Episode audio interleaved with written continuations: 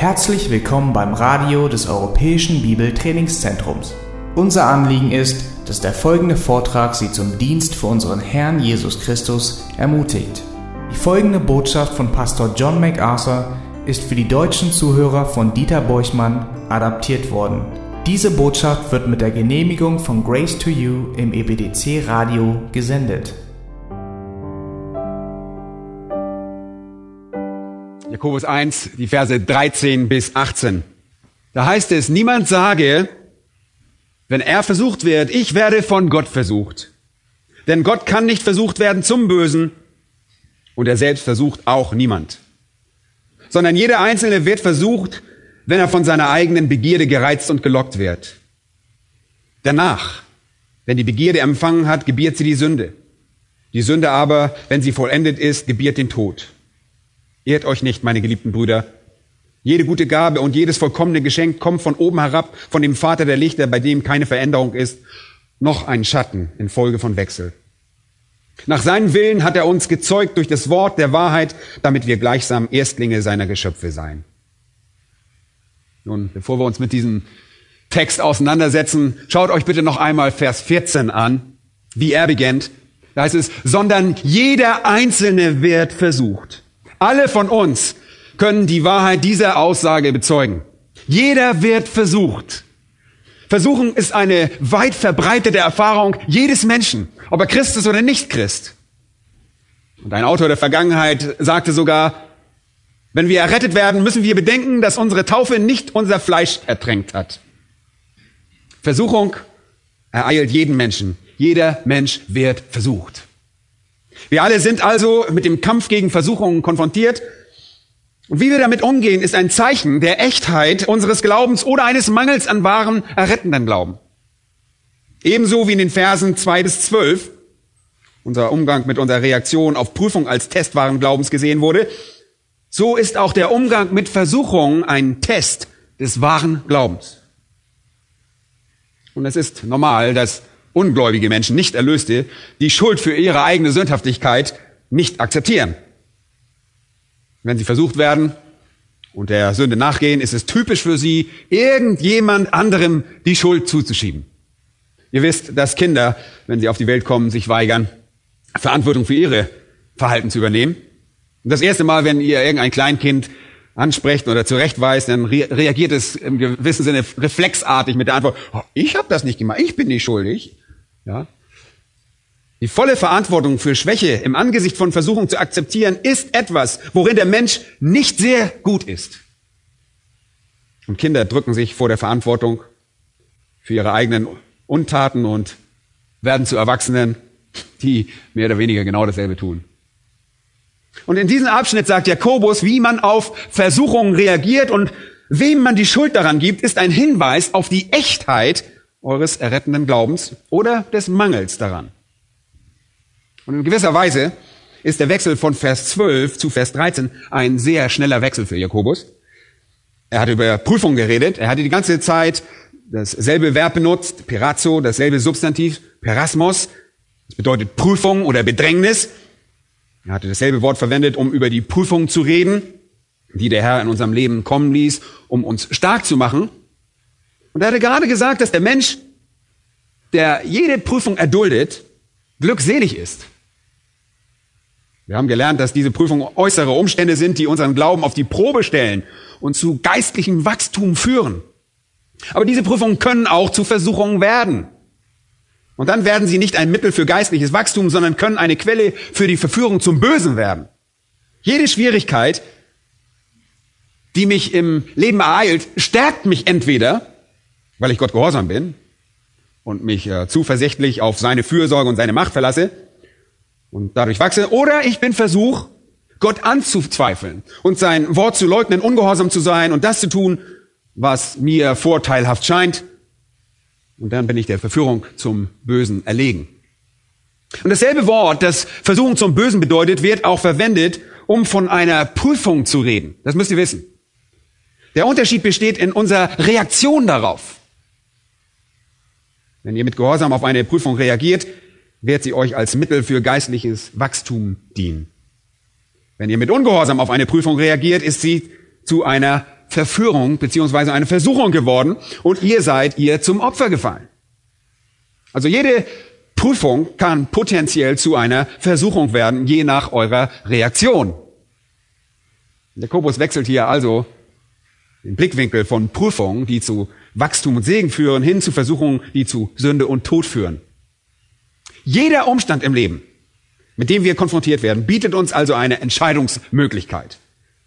Er fordert sogar eine Entscheidungsmöglichkeit. Die Frage stellt sich, werde ich ausharren? Werde ich im Glauben an Gott durch Gehorsam gegenüber seinem Wort voranschreiten? Oder werde ich auf die Stimme hören, die mir suggeriert, dass Ungehorsam die einfache Lösung ist und dadurch in Sünde verfallen? Wenn ich in Sünde verfalle, wessen Schuld ist es dann also? Ist es die Schuld von Gott, der uns die Prüfung bringt oder sie zulässt?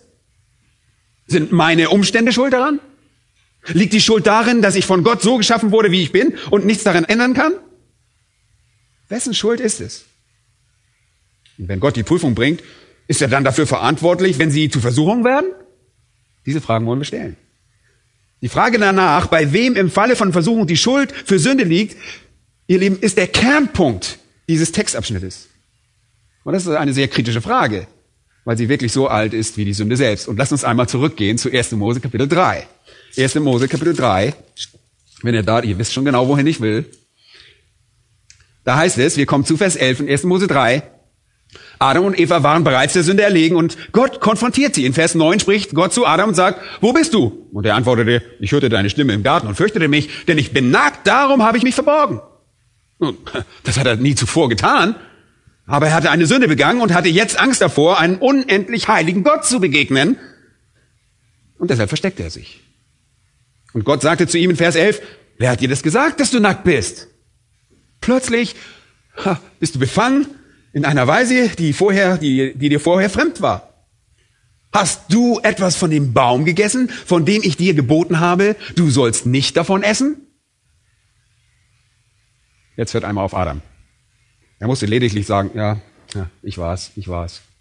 Aber er sagte, äh, die Frau, die du mir zur Seite gegeben hast, die gab mir von dem Baum und ich aß. Wessen Schuld war es?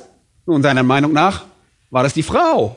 Schließlich war er eines Abends eingeschlafen und äh, hatte nie in seinem Leben eine Frau gesehen und am nächsten Morgen wachte er auf und war mit einer Frau verheiratet. Ja, also er wusste nicht einmal, was eine Frau war, aber der Kern des Problems hier liegt, er gibt nicht einmal der Frau die Schuld. Hört mal genau zu. Er sagt folgendes, die Frau, die du mir gegeben hast. Wessen Schuld war es? Gottes Schuld. Du hättest jede Frau wählen können. Na, so viele waren nicht da, aber äh, auf einmal war ich verheiratet. Was kann ich denn dafür, dass du mir so eine Frau gibst? Das ist, steht dahinter. Warum hast du eine Frau gemacht, die das tun würde? Übrigens ist Adam nicht der Einzige, der auf diese Weise so zu Gott gesprochen hat. Achtet einmal auf Vers 13. Da sprach Gott zu der Frau, warum hast du das getan? Und die Frau antwortete, oh, ich hab's getan, ich geb's zu. Nein. Sie sagte, die Schlange, die Schlange hat mich verführt. Und da habe ich gegessen. Ich bin einfach ein Opfer, ebenso wie mein Mann von etwas, das du geschaffen hast, was du geschaffen hast. Nun, ich war in diesem wunderbaren Garten und plötzlich erschien eine Schlange auf der Bildfläche. Ich habe die Schlange nicht gemacht. Ich habe dieser Schlange nicht die Fähigkeit gegeben zu reden. Die Schuld wird hier Gott zugewiesen. Und so ist es von jeher gewesen. Gott hat mich geschaffen.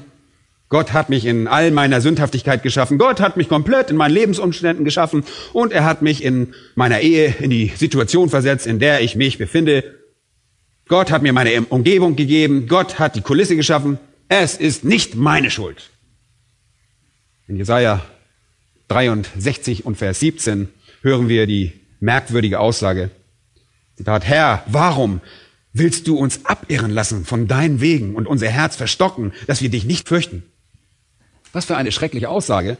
Was für eine schreckliche Sache, Gott für eine Sünde die Schuld zuzuweisen.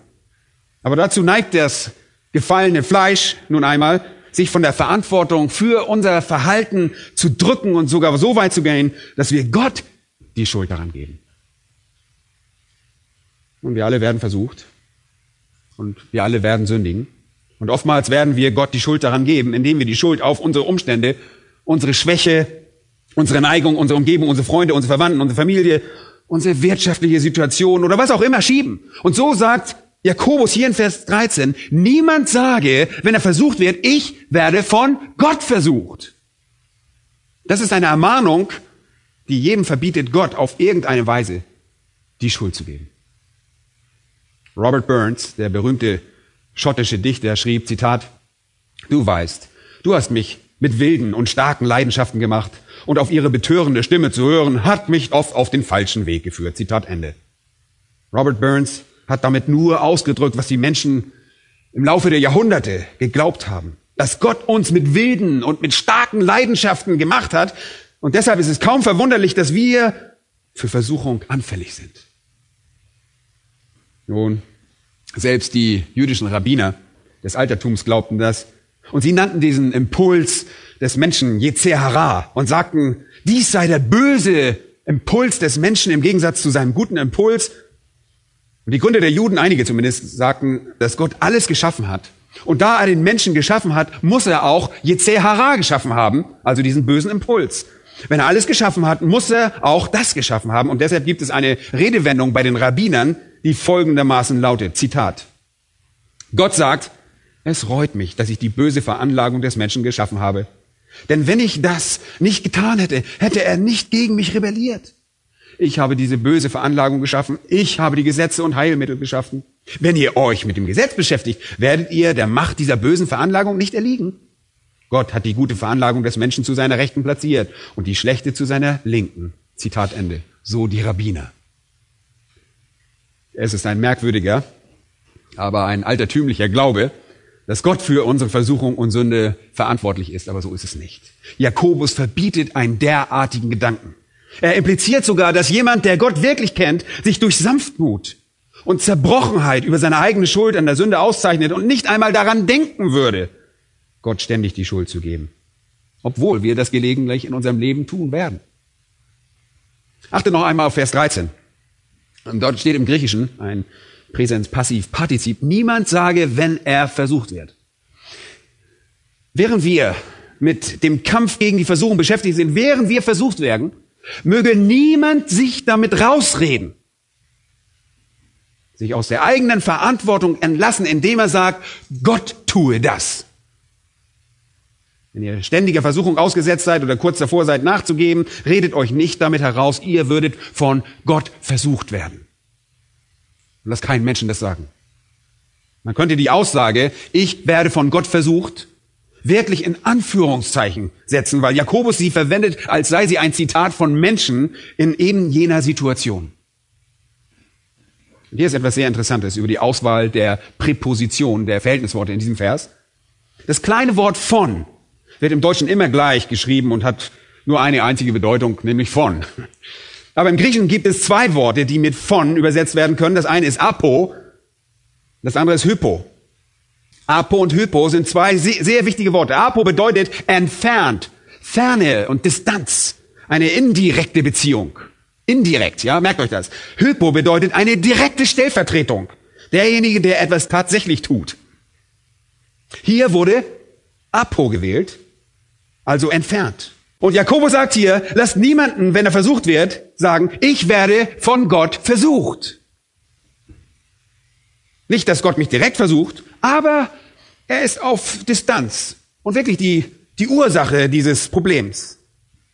Gott ist es, der aus einer Entfernung derjenige ist, der mich so geschaffen hat, der meine Umstände geschaffen hat, der mich in dieses Umfeld gesetzt hat und verpflanzt hat, der veranlasst hat, dass all diese Dinge geschehen. Er ist derjenige, der in Wirklichkeit die Verantwortung trägt.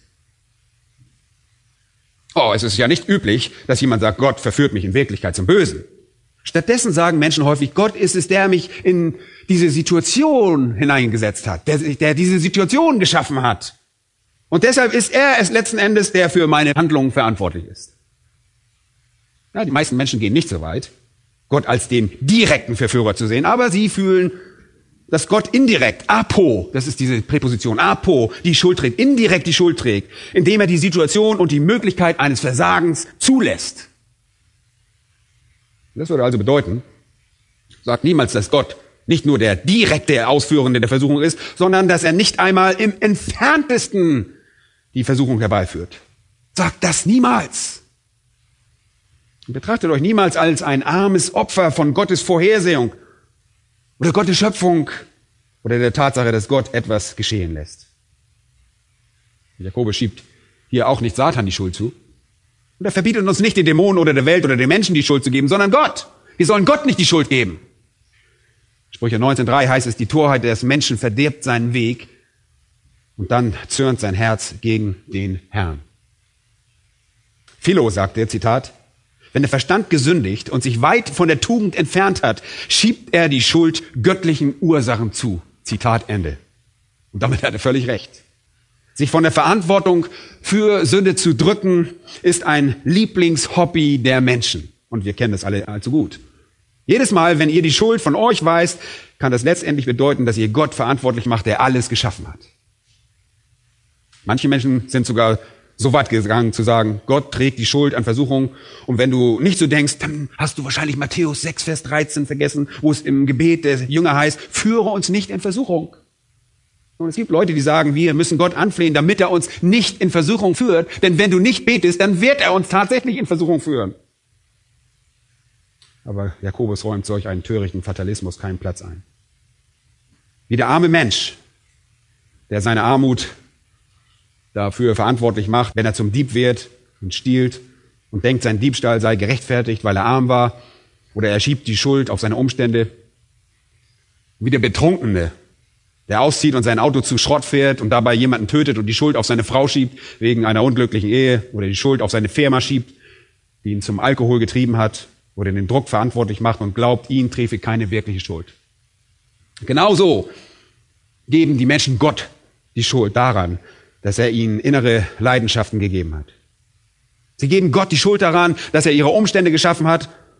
Um es noch einmal mit dem schottischen Dichter Robert Burns äh, zu sagen, er sagte, Zitat, angetrieben von Leidenschaften, doch das Licht, das ihn auf Abwege führte, sei im Grunde genommen ein Licht vom Himmel. Zitat Ende.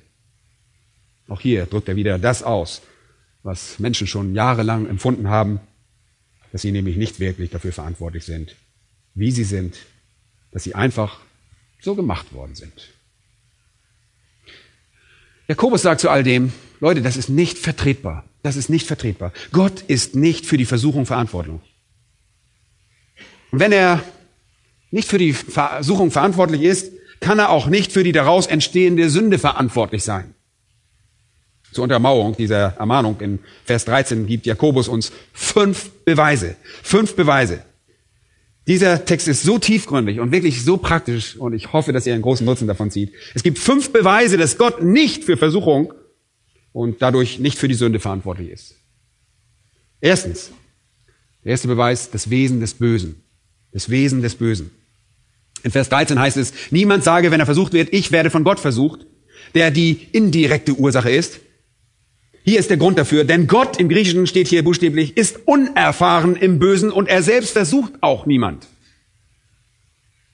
Nun, das ist etwas Neues, denn die heidnischen Götter und Gottheiten der religiösen Geschichte unterliegen immer der Versuchung.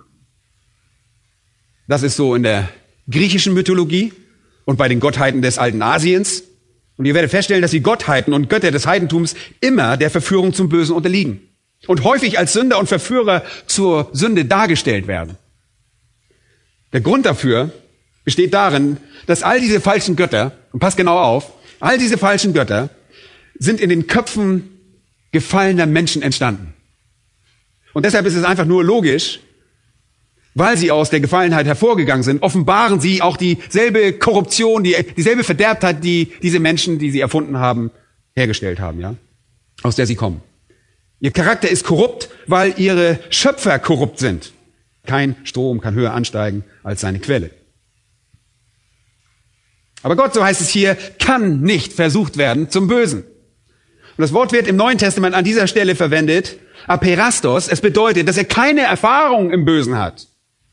Er ist nicht fähig, Böses zu tun. Er ist nicht verwundbar durch Böses. Und übrigens, das Wort böse ist im Neutrum, Plural, ohne Artikel. Es ist ein allgemeines es ist einfach allgemein Böses jeglicher Art. Das ganze Reich des Bösen, das eine vollkommene unmoralische Grundlage hat und in keiner Weise das Wesen Gottes durchdringen kann. Alles Böse schreckt Gott ab. Es kann keinen Platz in seinem heiligen Charakter finden. Das Wesen des Bösen ist also unendlich separat von der Heiligkeit Gottes. 3. Mose 19, Vers 2 lesen wir, der Herr ist heilig. 3. Mose 20, 26, ich, der Herr, bin heilig. Jesaja 6 kennen wir, heilig, heilig, heilig. 1. Petrus, Kapitel 1, Vers 16 steht, dass der Herr heilig ist. Heiligkeit kann von Sünde nicht durchdrungen werden. Das Wesen des Bösen hebt sich also von Gott ab. Gott kann wohl mit böser Absicht in Versuchung geführt werden, und ich glaube, das war die Absicht Satans in Hiob 1, als er vor Gott kam, weil er Gott veranlassen wollte, den Glauben an seine eigene Fähigkeit zu verlieren, den rechtschaffenden Charakter einer seiner wahren Heiligen zu bewahren, nämlich Hiob. Ich glaube, dass in Offenbarung 12, Vers 10 besagt, dass Satan immer der Verkläger der Brüder ist. Er geht zu Gott, um diese zu versuchen, wegen ihrer vielen Sünden, gegen seinen eigenen Bund mit seinem Volk zu verstoßen, geht er zu Gott, in Römer 8 erfahren wir etwas über die Implikation, dass es nämlich jemanden gibt, der darauf wartet, uns zu verurteilen. Der die Auserwählen Gottes anklagen will, aber niemand kann das tun, weil was? Weil Christus uns bereits vor Gott gerechtfertigt hat. Ich glaube aber, dass Satan jederzeit und überall, wo er Zugang hat, gegen Gott vorgehen möchte. Aber Gott ist in keiner Weise verletzlich, denn das Wesen des Bösen ist Gottes Wesen vollkommen fremd. Er ist vollkommen unbezwingbar für den Angriff des Bösen. Seine Heiligkeit ist auf immer unverfälscht. Und vielleicht wisst ihr um Habakkuk Kapitel 1, Vers 13, wo es heißt, deine Augen sind so rein, dass sie das Böse nicht ansehen können. Du kannst dem Unheil nicht zuschauen. Zu rein, um das Böse anzusehen, um Unheil anzuschauen. Gott ist ein heiliger Gott und das Wesen des Bösen macht es unmöglich, Gott jemals erfolgreich zu versuchen oder dass er jemand anderes versuchen würde. Denn jemanden zu versuchen würde bedeuten, dass es Gott Freude bereitet, jemand anderen etwas Böses zu tun oder etwas anderes Böses tun zu sehen. Aber er, der das Böse nicht kennt, kann sich am Bösen nicht erfreuen. In 2. Samuel 24 da wird ein interessanter Punkt gemacht. Und ich werde darauf hinweisen, damit ihr nicht dahin geht und mir sagt, hey, guck mal, was da steht. Dort steht Folgendes. Und der Zorn des Herrn entbrannte wieder gegen Israel und er reizte David gegen sie, indem er sprach, geh hin, zähle Israel und Juda. Und David beging hier eine Sünde, indem er eine Volkszählung durchführte. Ihr erinnert euch daran. Statt auf Gott zu vertrauen, würde er sein Vertrauen auf die Stärke seines Volkes setzen. Und wir lesen, dass der Zorn des Herrn gegen Israel entbrannte und er David reizte. Und das scheint zu besagen, dass Gott selbst David zu dieser Sünde verführte. Und das ist die einzige Stelle, wo ein derartiger Gedanke eingeführt wird.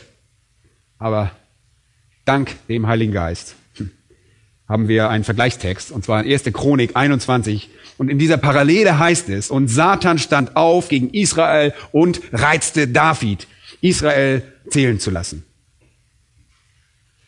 Und der genaue Aspekt dieser Versuchung, wer der Verführer war, findet sich also in 1. Chronik 21, Vers 1. Und dort heißt es, dass es Satan war. Das Buch Samuel vermittelt dagegen eine breitere Perspektive, dass Gott es zuließ, ja, weil David die Wahl hatte, auf die Verführung Satans zu reagieren oder eben nicht zu reagieren. Gott jedoch verführt nicht zum Bösen. Das wird hier ausdrücklich gesagt. Und wenn wir zu 2. Samuel 24 gehen, was er anscheinend getan hat, seht ihr dort, was er anscheinend getan hat, während ihr in 1. Chronik 21 dann lesen werdet, was er tatsächlich getan hat, dass Satan es getan hat. Der Autor von Samuel sagt hier, dass es im Rahmen dessen lag, was Gott zuließ, um Gottes Urteil zu vollstrecken, falls David sich tatsächlich entscheiden sollte, Böses zu tun. In Matthäus 4, und ich weiß, ihr wartet darauf, heißt es, der Heilige Geist führte Jesus in die Wüste hinaus, damit er vom Teufel versucht würde. Aber auch hier sagt wieder jemand, nun, hat ihn nicht Gott durch den Heiligen Geist zur Versuchung hinausgeführt? Nein. Gott hat ihn hinausgeführt, damit er geprüft würde. Und da er alle Prüfungen bestand, war keine von ihnen wirklich eine Versuchung. Ja, wir haben, sehen das normalerweise anders. Aber da es wirklich nur eine Prüfung war, und er alle Prüfungen bestand, war es nie eine echte Versuchung, weil er nie zur Sünde verführt wurde. Und durch diese Glaubensprüfung erwies er sich als der Sohn Gottes. Und die Engel kamen und dienten ihm. Und jetzt sagt ihr vielleicht nun, wie ist es denn mit Matthäus 6, Vers 13? Führe uns nicht in Versuchung. Auch hier geht es um Prüfung. Und das ist der Aufruf des Herzens eines Heiligen, der sagt, oh Gott, gemäß meinen Gebeten führe mich nicht in irgendeine Prüfung, die mehr ist, als ich ertragen kann. Herr, führe uns nicht in irgendeine Art von Prüfung, die zu unserer Versuchung führen würden, weil sie mehr sind, als wir bewältigen können. wisst ihr was? Der Herr wird dieses Gebet erhören, denn in 1. Korinther 10, Vers 13 sagt er folgendes. Es hat euch bisher nur menschliche Prüfungen betroffen. Da ist das Wort Prüfung. Gott aber ist treu. Er wird nicht zulassen, dass ihr über euer Vermögen geprüft werdet. Das ist der Punkt. Sondern er wird zugleich mit der Prüfung auch den Ausgang schaffen, sodass ihr sie, diese Prüfung, ertragen könnt. Führe uns nicht in Prüfungen, die so mächtig sind, dass sie unsere Kraft übersteigen. Darum geht es in dem Gebet in Matthäus 6. Die Wahrheit von Jakobus hat sich also behauptet, Gott versucht niemanden. Er lässt Versuchung zu und Menschen wie David können eine Entscheidung treffen, aber Gott führt nicht in Versuchung. Er lässt zu, dass wir auf die Probe gestellt werden, so wie er sogar zulässt, dass Christus auf die Probe gestellt wurde. Aber nie mehr, als wir ertragen können und immer mit einem Mittel für den Sieg, sofern wir dieses Mittel wählen. Und wenn wir ausrufen, führe uns nicht in Prüfung, sagen wir einfach, Gott, wir bitten dich, das zu tun, was du versprochen hast und uns nie mehr zu geben, als wir ertragen können.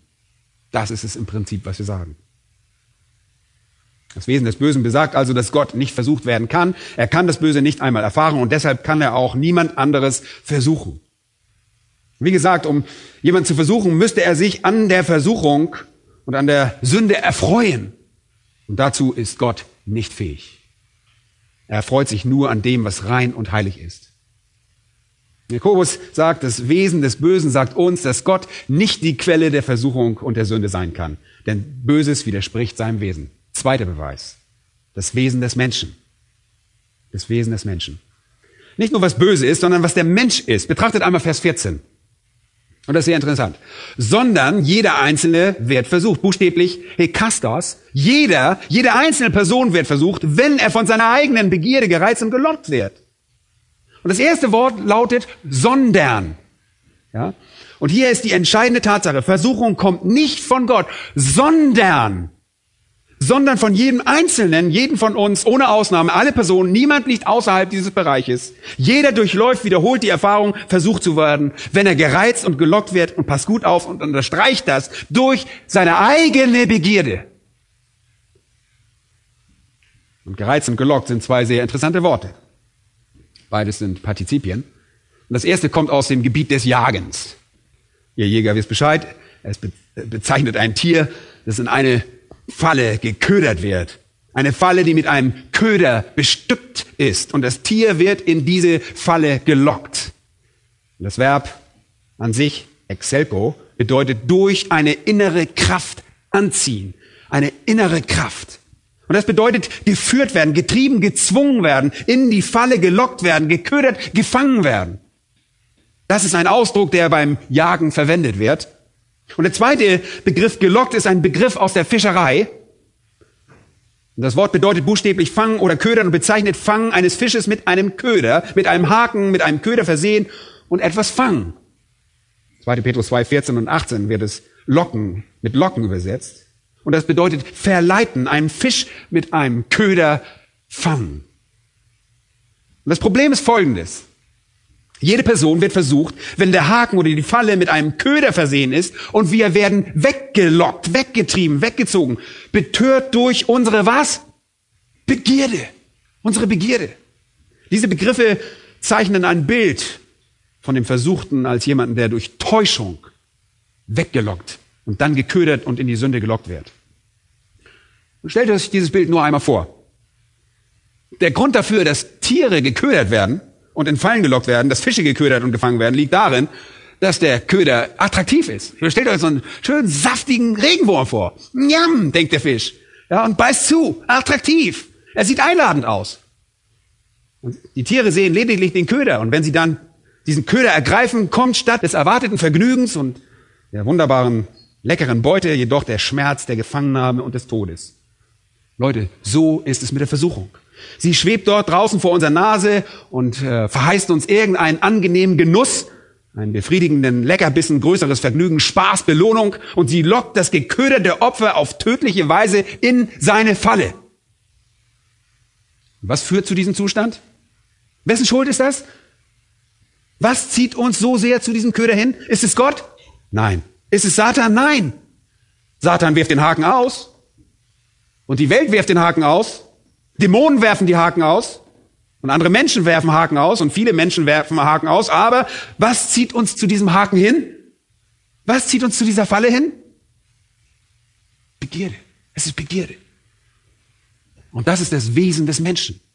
Unsere Gefallenheit beinhaltet unter anderem das Verlangen nach Bösen. Bitte nehmt zur Kenntnis, dass hier nicht steht, jeder Einzelne wird von, wird von Begierde gereizt ja, oder gelockt, sondern von seiner eigenen Begierde. Okay, hier steht nicht nur allgemein von Begierde, sondern von seiner eigenen, sehr nachdrücklich, seine eigene betont, dass wir hier nicht von irgendeinem allgemeinen Begriff reden, der allen Menschen auf dieselbe Weise gemeint ist, sondern jeder Kastos, jeder Einzelne hat seine eigenen besonderen Neigungen der Begierde. Und das ist es, was ihn wirklich zum Köder lockt. Und trifft es nicht zu, dass die Leidenschaft eines Menschen etwas ist, was einen anderen Menschen abstößt? Das ist so. Wir sehen Menschen um uns herum, die durch ihre Begierde buchstäblich in die Homosexualität getrieben werden. Mich stößt das vollkommen ab und ihr könnt mir diesen Köder noch so viel vor Augen malen. Ich werde niemals dem nachgehen. Aber wir alle haben bestimmte Eigenschaften unserer Begierde, die einige Köder verlockender für uns machen als für andere. Und aus diesem Grund macht Jakobus das hier zu etwas sehr Persönlichem, indem er sagt, jeder von seiner eigenen Begierde. Das ist nicht so ein Schema, ihr habt alle die gleichen Begierden, jeder hat seine eigene Begierde. Und das bezieht sich auf die Neigungen der Seele, etwas zu genießen oder sich anzueignen, und das griechische Wort für Begierde ist Epitomia. Der Kern dieses Wortes ist Tumos mit einer Präposition davor und das bedeutet Verlangen der Seele. Es ist die starke Leidenschaft der Seele. Und das Problem bei unseren Sünden ist nicht Gott. Leute, nicht einmal der Teufel nicht einmal die Dämonen, nicht einmal Welt oder verdorbene Menschen. Hört mir gut zu. Jesus Christus wurde sein ganzes Leben von der Welt, von verdorbenen Menschen, Dämonen und dem Teufel umgeben und dennoch sündigt er nie. Warum? Weil er kein Epithemia in sich hatte, keine Begierde. Es gab nichts, was ihn lockte. Kein Köder auf einem Haken lockte ihn auf irgendeine Weise. Seht das Problem ist nicht der äußere Verführer. Der Teufel veranlasst euch nicht, es zu tun. Sagen wir oft, ja, der Teufel hat es. Nein, nicht der Teufel. Du. Das Problem ist nicht der äußere Verführer. Das Problem ist der innere Verräter. Und da liegt das Problem. Unsere Verführbarkeit liegt am Wesen des Menschen und seinen eigenen spezifischen Begierden. Die Seele eines jeden Menschen hat ihre eigenen Schemata fleischlicher Begierden, die das Ergebnis seiner Umgebung, seiner Erziehung und seiner persönlichen Entscheidung sind. Deshalb ist es so dumm, wenn Menschen meinen, sie müssen sich irgendwelche Körperteile abschneiden, weil sie meinen, dann sind die Begierden weg. Das ist dumm. Es geht vielmehr darum, dass es im Wesen des Menschen eine Neigung gibt, die Dinge zu begehren, die uns befriedigen. Und wenn wir zu diesen Dingen außerhalb von Gottes Willen gelockt werden, sind wir in der Lage, den Haken zu verschlucken. Übrigens werdet ihr sicherlich bemerken, dass es heißt, wenn er von, hier ist wieder diese kleine Präposition, von seiner eigenen Begierde gereizt und gelockt wird. Hier heißt es jetzt hypo, das ist jetzt die Präposition hypo. Begierde stellt die wahre Verlockung dar. Begierde ist der Nahestehende, der direkt Handelnde. Die Ursache, die für die Sünde verantwortlich ist. Jemand sagt einmal ganz richtig, wir haben den Feind gefunden. Wir sind es selbst. Wir sind unsere eigenen Feinde. Schlagt einmal kurz äh, Römer Kapitel 7 auf. In Römer Kapitel 7 wird Paulus euch sagen, wo das Problem liegt. Er beginnt in Vers, Vers 15. Römer 7, Vers 15. Denn was ich vollbringe, billige ich nicht. Und er spricht hier als ein Gläubiger. Denn ich tue nicht, was ich will, sondern was ich hasse, das übe ich aus. Hört sich das irgendwie vertraut an? Natürlich. Wenn ich jetzt aber das tue, was ich nicht will, so stimme ich dem Gesetz zu, dass es gut ist.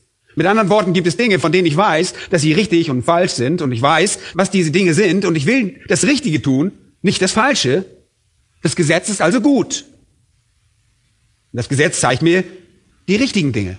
In Vers 17 sagt er, jetzt aber vollbringe nicht mehr ich dasselbe, es ist nicht mehr das wahre Ich, nicht das erneuerte Ich, sondern die Sünde, die in mir wohnt. Seht ihr, nach seiner Aussage steht das Problem meiner Verführbarkeit in Beziehung zu der Sünde, die in mir wohnt, die wiederum in Beziehung zu meinem Fleisch steht.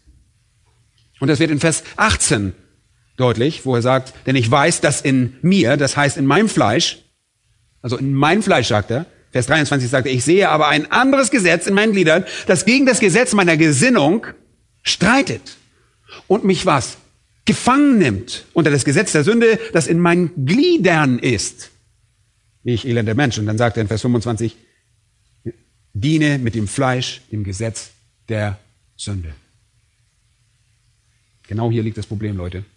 Das Problem besteht darin, dass wir, obwohl wir erlöst wurden und auch neue Geschöpfe sind, dennoch einen Feind in uns haben und das ist die Begierde. Das Begierde.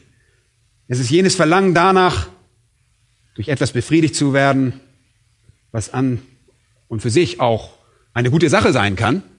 Im Grunde genommen sind fast alle Begierden Gottes gute Gaben, die dann allerdings verdreht sind. Gott gibt uns zum Beispiel den Segen des Schlafes. Und manche Menschen begehren den Schlaf so sehr, dass sie einfach faule und arbeitsscheue Faulpelze sind.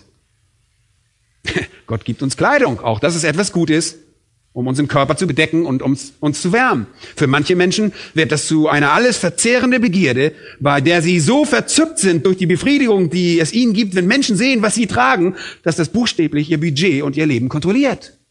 Und ihr guckt in den Kleiderschrank rein und denkt, oh, 100 Paar Schuhe. Naja, es ist wunderbar, dass Gott uns eine Behausung gibt. Schutz vor den Elementen und für unsere Privatsphäre, dass wir unsere unser Leben an privaten Orten mit jedem Menschen führen können, die wir lieben. Manche Menschen wollen so verwöhnt und umsorgt werden, dass es weit über das menschlich Notwendige hinausgeht und zu einem Fetisch wird. Es gibt auch nichts auszusetzen, dass wir Durst haben. Gott hat uns das als ein Verlangen gegeben, das uns veranlasst, Dinge zu tun, die gut für unseren Körper sind. Aber manche Menschen trinken sich einfach in den Rinnstein. Genauso ist es mit dem Essen. Manche Menschen werden gefräßig. Und es ist nichts falsch daran, wir möchten, dass unsere Bedürfnisse befriedigt werden, aber es ist leicht, unsere Bedürfnisse zu verdrehen und weit darüber hinaus zu gehen, was sie wirklich sind.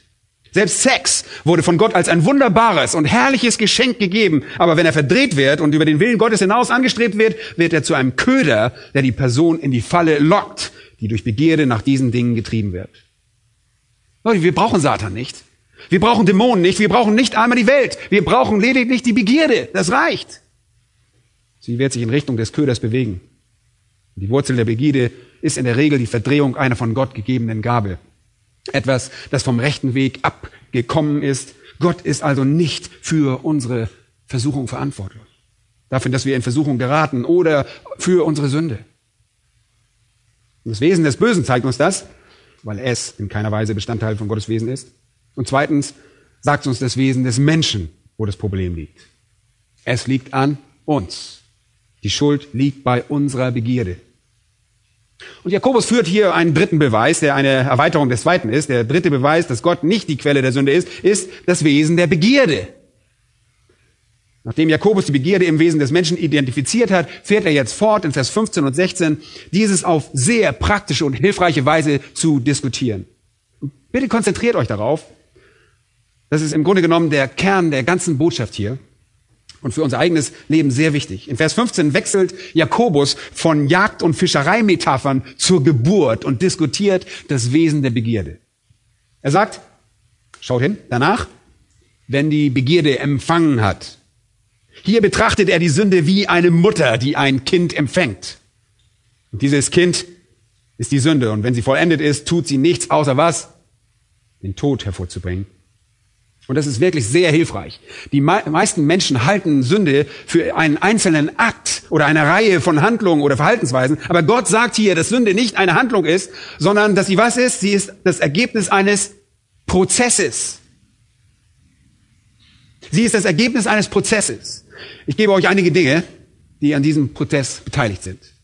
Sie beginnt mit Begierde. Ihr könnt auf euren Zetteln das sehen. Und die haben auf der linken Seite habt ihr dort ein B, da schreibt Begierde rein, schreibt Begierde auf und gegenüber schreibt ihr das Wort Emotion oder Gefühl.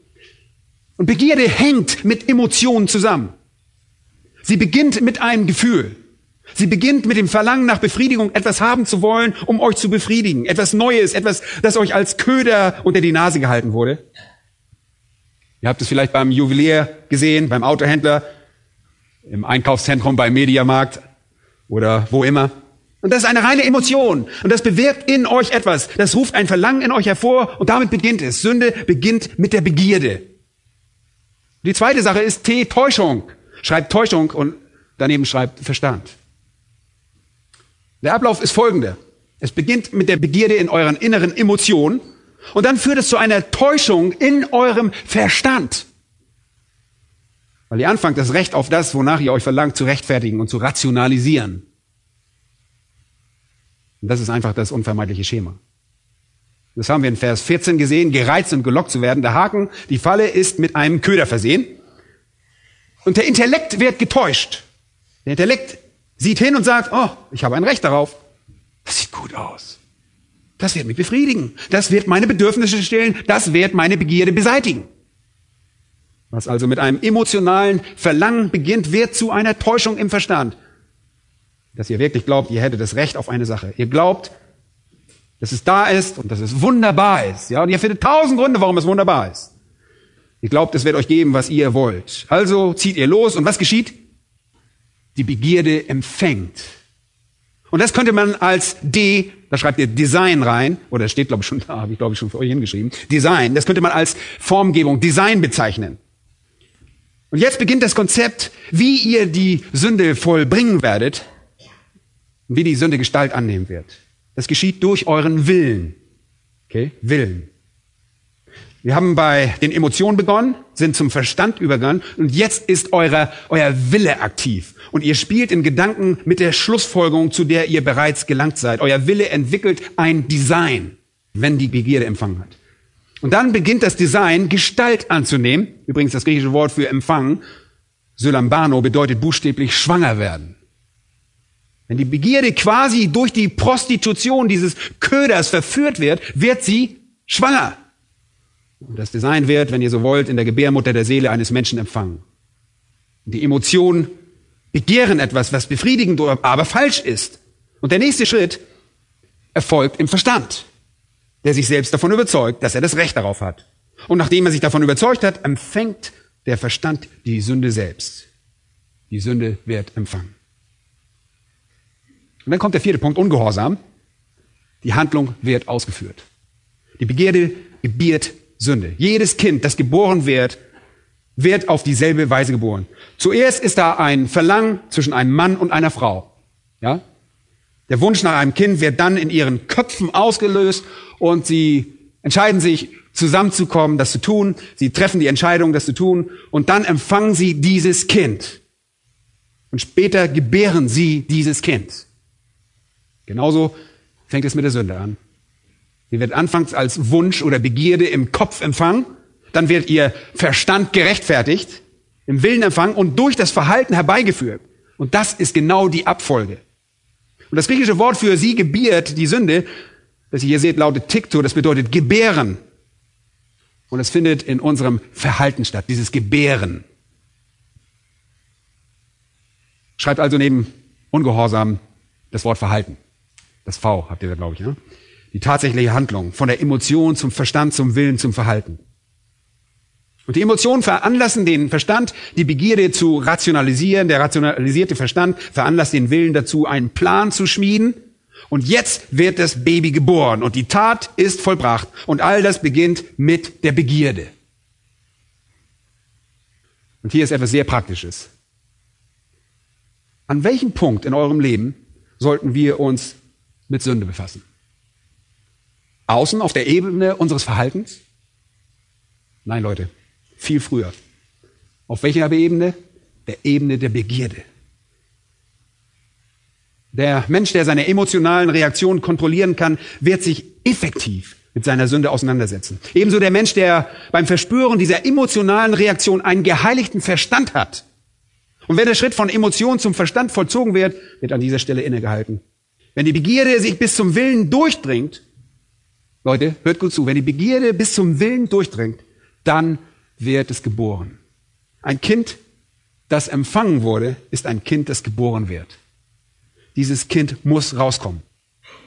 Wenn wir uns also mit der Sünde in unserem Leben befassen, setzen wir uns nicht nur am Ende der Kette effektiv damit auseinander, sondern wir müssen ganz zum Anfang zurückgehen.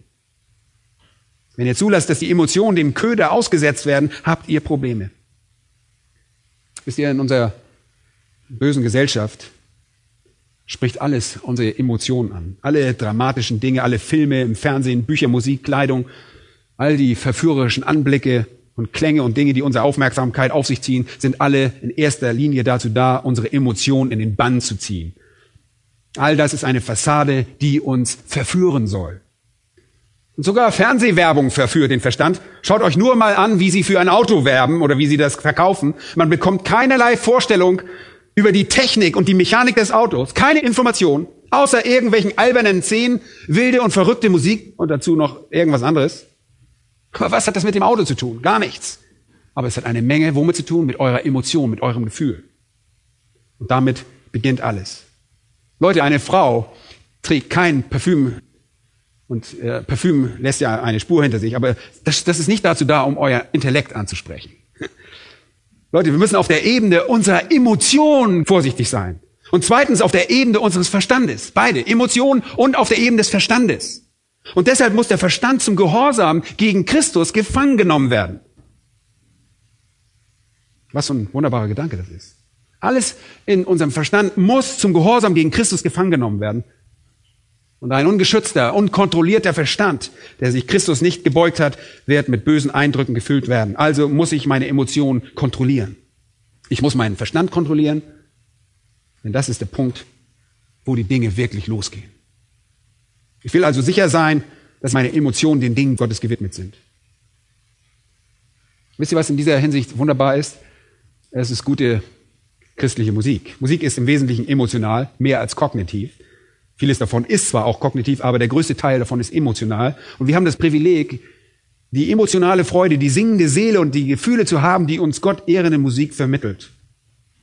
Und das ist wunderbar, wenn Kinder groß werden und all diese gute christliche Musik lernen, sodass ihre emotionalen Reaktionen und ihre Freude auf Kummer in Beziehung zur Musik gesetzt werden können, die im Wesentlichen Gott verherrlicht.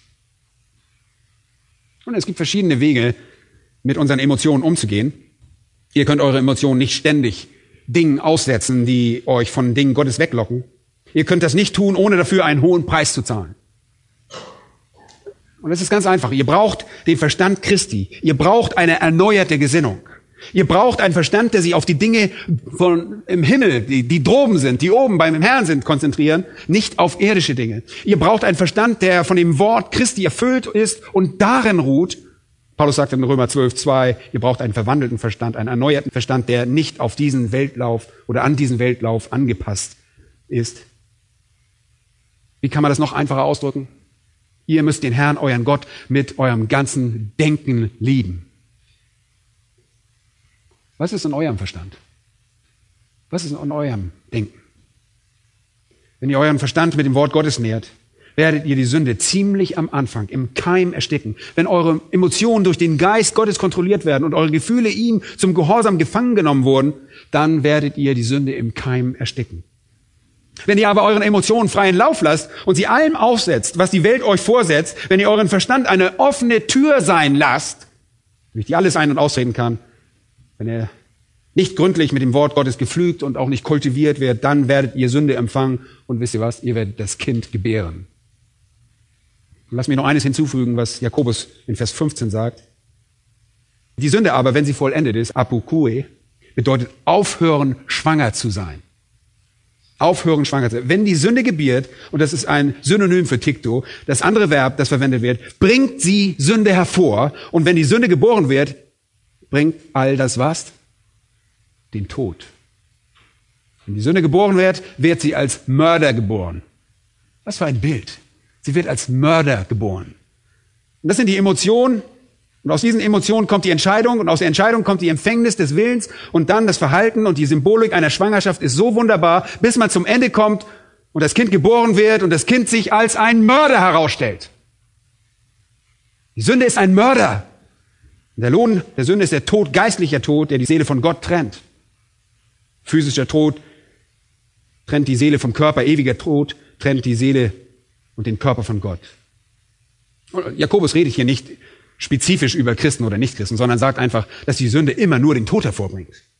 Selbst für einen Gläubigen kann es physischen Tod geben, wie wir aus 1. Korinther 11 und 1. Johannes 5, 16 erlesen. Jede Art von Tod ergibt sich aus Sünde. Und der Gedanke, dass ihr irgendein befriedigendes Verhalten in euer Leben bringt, ist also was? Nichts anderes als eine fette, dicke Lüge. Sie bringt nur Tod. Sie bringt Zerstörung. Alles, was die Sünde hervorbringt, ist der Tod. Und deshalb sagt Jakobus in Vers 16, lasst euch nicht länger in die Irre führen, meine geliebten Brüder. Da heißt es, ehrt euch nicht, steht da. Ehrt euch nicht. Und das Wort, das er verwendet, ist das Wort, von dem wir Planet ableiten, also etwas, was davonzieht. Er sagt, seid euch bewusst, wo Ärger ist, lasst euch nicht täuschen. Hört auf, Gott die Schuld zu geben und sucht die Schuld bei euch selbst. Fangt bei euch selbst an und gebt nicht blind durchs Leben die Dinge so akzeptieren, wie sie sind, um dann Gott die Schuld daran zu geben. Erkennt, dass in euch ein Feind steckt und dass dieser Feind eure Gefallenheit, eure Begierde ist und dass ihr euch mit diesem Feind auseinandersetzen müsst. Ihr könnt eure Emotionen nicht allem aussetzen, das euch lockt. Ihr könnt euren Verstand nicht all diesen Dingen unterordnen. Ihr müsst wissen, wo das Problem liegt. Dürft euch darüber nicht täuschen. Ihr müsst dorthin zurückkehren, wo euch auf dieser Ebene und auf dieser ersten Ebene damit auseinandersetzen. Erstickt es im Keim. Füllt eure Gedanken mit den Dingen Gottes, damit sie nie mit euren Gefühlen zusammenkommen und in eurem Willen Sünde empfangen können. Wenn euer Gefühl und euer Verstand unter Kontrolle ist, eines von beiden, ja, das Gefühl oder der Verstand, dann hat der andere Teil keinen Partner auf diesem Blatt. Ja, der Partner ist nicht da, das Gegenüberstehende, um irgendwie Sünde zu empfangen. Okay. Das Wesen des Bösen, das Wesen des Menschen und das Wesen der Begierde eliminieren also die Tatsache, dass Gott uns je zur Sünde verführen sollte. Okay? Niemals. Und als direkten Beweis sehen wir in Vers 17 das Wesen Gottes. Und das ist der vierte Beweis. Seht euch das mal an. Das ist so wunderbar, das Wesen Gottes. Hier steckt die Kernaussage des Textes. Niemand kann Gott die Schuld für Sünde geben, denn jede gute Gabe und jedes vollkommene Geschenk kommt von oben herab. Ich meine, die einzigen Dinge, die von oben herab von ihm kommen, sind was? Sie sind gut und vollkommen. Die Menschen haben ein Wesen, das Sünde hervorbringt, nicht Gott. Das Wesen Gottes ist so, dass er nur Gutes hervorbringt. Und das ist eine zweiseitige Sache. Die negative davon lautet, dass Gott nie Sünde hervorbringen könnte. Auf der positiven Seite heißt es, dass Gott Gutes, Gutes, Gutes, Gutes und noch mehr Gutes hervorbringen wird. Warum um alles in der Welt seid ihr also für eure Befriedigung auf die Köder aus, wenn Gott euch alles gibt, was ihr euch je für eure Zufriedenheit wünschen könntet? Die negative Seite lautet, dass Gott nie Böses hervorbringen könnte. Er ist gut. Die positive Seite ist, dass Gott unendlich und grenzenlos Gutes hervorbringt, sodass ein Mensch, der sich von einem Köder verführen lassen würde, wenn er alle Güte Gottes durch seine Gnade verfügbar ist, ein Narr wäre, ein Tor wäre. Unser Fleisch ist ein Brunnen voller stinkendem Wasser, wenn wir darüber nachdenken, was es macht. Warum würden wir uns jemals daraus trinken wollen, wenn wir zur Quelle kommen können, zur Quelle des Lebens selbst? Gott gibt uns jedes vollkommene Geschenk. Bitte beachtet mal das Wort jedes.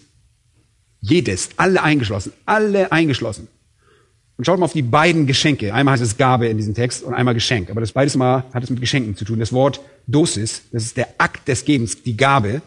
Das andere Wort ist Dorema und bezieht sich auf das gegebene Geschenk. Jeder Akt des Gebens und jedes beim Akt des Gebens gegebene Geschenk ist gut und vollkommen. Und gut bedeutet einfach gut. Es ist vollkommen. Es mangelt ihm an nichts. Es ist vollkommen hinlänglich. Es ist vollkommen umfassend. Jedes, jedes gute Geschenk, das von Gott gegeben wird, ist vollkommen nützlich. Absolut vollständig. Und kein Wunder, dass Jesus im Matthäus-Evangelium sagt, bittet, so wird euch gegeben, suchet, so werdet ihr finden. Was für ein wunderbarer Text. Wenn ihr etwas wirklich sucht, wenn ihr in eurer Seele etwas sucht, das richtig und gut ist und ihr Gott darum bittet, meint ihr nicht, dass er es euch geben wird? Er sagt, wenn nun ihr, die ihr böse seid, euren Kindern gute Gaben zu geben versteht, das meint, wenn ihr Väter, die ihr gefallen seid, wisst, wie ihr zu den Kindern, die ihr liebt, gut sein könnt, wie viel mehr wird euer Vater im Himmel denen Gutes geben, die ihn bitten. Und in Lukas Kapitel 11, Vers 13 heißt es, Gott wird ihnen seinen Heiligen Geist geben. Wie dumm ist es, Ködern hinterherzulaufen, uns von unseren Begierden locken zu lassen, wenn Gott uns so viel mehr zu geben hat, einen unerschöpflichen Vorrat. Alle guten und voll kommenden Gaben gehören ihm. um sie uns zu geben. Eine Frau, die zum ersten Mal in ihrem Leben das Meer sah, sagte zu ihrer Freundin, wie wunderbar ist es, etwas zu sehen, von dem es genug gibt. Wenn ihr die Segnungen Gottes betrachtet, Leute, seht ihr etwas, von dem es genug gibt. Aber zurück zu Vers 17. Ich habe noch ein paar Minuten. Jede gute Gabe und jedes vollkommene Geschenk kommt von oben herab. Es kommt alles von oben. Es fließt alles herab. Wie töricht nach dem verlockenden Köder in der Sünde zu greifen, die Erde sind. Wie dumm in die Falle zu tappen, wenn jede gute Gabe und jedes vollkommene Geschenk wie Regen von oben herabströmt, aus dem Himmel kommt. Übrigens, Satan versuchte Eva zu sagen, dass Gott ihr etwas vorenthielte. Oh, Gott lässt euch das Beste nicht haben. Du solltest besser nach dieser Befriedigung und nach diesem Besten greifen. Gott hat euch das Beste vorenthalten. Und die Schlange hat die Lüge verbreitet und Eva hat sie geschluckt. Und das Kind war empfangen und wurde geboren und dieses Kind war der Tod. Das erste Kind war der Tod. 2. Samuel 12 sehen wir, wie Davids schreckliche Sünde äh, mit Bathseba erzählt wird oder in 11 und dann 12 kommt Nathan, geht zu David und sagt zu ihm, Vers 7, David, du bist der Mann, du bist der Sünder, du hast es getan. Du bist der Ehebrecher, du bist der Mörder. Und hier ist das, was der Herr zu sagen hat, David. Ich habe dich zum König über Israel gesalbt und habe dich aus der Hand Sauls errettet. Ja, ich habe dir das Haus deines Herrn gegeben, dazu die Frauen deines Herrn in deinen Schoß und ich habe dir das Haus Israel und Juda gegeben. Und wäre das zu wenig, so hätte ich noch dies und das hinzugefügt. David, warum würdest du das ergreifen, was verboten ist, wenn ich dir alles gegeben hätte? Alles. Leute, Gott erfreut sich daran, uns alles Gute und alles Vollkommene zu geben. Diese Gaben kommen von ihm zu uns herab. Und beachtet einmal, dass er hier der Vater der Lichter genannt wird. Und das ist wirklich eine großartige Aussage. Das war eine altertümliche jüdische Art, sich auf Gott als Schöpfer zu beziehen. Die Lichter, die sie im Sinn hatten, waren natürlich die Sonne, der Mond und die Sterne. Was gibt es sonst? Er ist der Vater der Lichter, der Himmelsgestirne. Und ihr fragt jetzt vielleicht, warum wählt er diesen Titel? weil das für seine Illustration sehr zweckdienlich ist. Er ist der Vater der Lichter, aber bei ihm gibt es keine Veränderung und kein Wechsel in den Schatten. Sehr anschaulich. Er ist derjenige, der alle Himmelsgestirne geschaffen hat. Er hat sie alle geschaffen, aber er ist nicht wie sie. Sie variieren, sie verändern sich, sie werden dunkler und heller, sie bringen Licht, sie werden Schatten, sie sind tagsüber hier, nachts verschwunden, nachts hier und tagsüber verschwunden. Kann auch mal vorkommen. Ihr Nutzen für uns kommt und geht, so ist Gott nicht. Gott ist brillantes, helles Licht. Herrlichkeit und Güte und Gnade ist nichts Veränderliches. Jakobus verwendet hier den griechischen Begriff Paralange, von dem wir Parallaxe ableiten. Es wechselt nicht von einem Zustand zu einem anderen. Es hat keinen Schatten. Es wird nie dunkel. Und in 1. Johannes 1, Vers 5 heißt es, in ihm ist gar keine Finsternis. Malachi 3, Vers 6, denn ich, der Herr, verändere mich nicht. Es gibt keine Tage, an denen er aufhört, geistliche Gaben zu geben. Der Strom guter Dinge von Gott verändert sich nie und hört nie auf. O David, hätte ich dir dies und das nicht alles gegeben? Um mal Klartext zu reden. Leute, ein wohlgenährter Fisch beißt bei einem Köder nicht an. Versteht ihr das? Und wenn ihr euch eure göttlichen Ressourcen zunutze macht, was um alles in der Welt würdet ihr dann mit diesem Köder wollen? Füllt euch mit göttlichen und guten Gaben auf. Die Ströme seiner Barmherzigkeit sind unerschöpflich. Nichts kann sein Wohlwollen stoppen. Nichts kann den Strom seines himmlischen Lichts unterbrechen. Er liegt der Versuchung nicht. Empfangt und gebärt nicht ein tödliches Kind, das euren eigenen Tod herbeiführen könnte. Gott gibt alles Gute und nur Gutes. Wer ist verantwortlich für Sünde? Ihr seid es. Ich bin es. Wir sind es. Augustinus hatte vor seiner Bekehrung mit einer Prostituierten zusammengelebt und nach seiner wunderbaren Errettung lief er die Straße entlang und diese Prostituierte sah ihn. Sie rief seinen Namen aus und er ging einfach weiter. Er sah sie, aber er richtete seine Augen geradeaus und ging weiter. Sie rief ihm weiter hinterher und rannte ihm nach und sagte, Augustinus, ich bin es. Worauf er antwortete, ich weiß, aber ich bin nicht mehr ich. Und das ist richtig. Gott zeugte uns erneut, damit wir eine neue Schöpfung werden sollten, die ihm gehört. Und wir tragen diese neue Schöpfung in uns, die uns gestattet, Böses zu überwinden, wenn wir die Mittel der Gnade benutzen und unsere Waffen zur Kriegsführung, die nicht fleischliche Natur sind, sondern Gebet, das Studium von Gottes Wort, ein disziplinierter Verstand und die Kraft geistlicher Rechenschaftspflicht, um Sünde an dem Punkt zu stoppen, wo sie beginnt.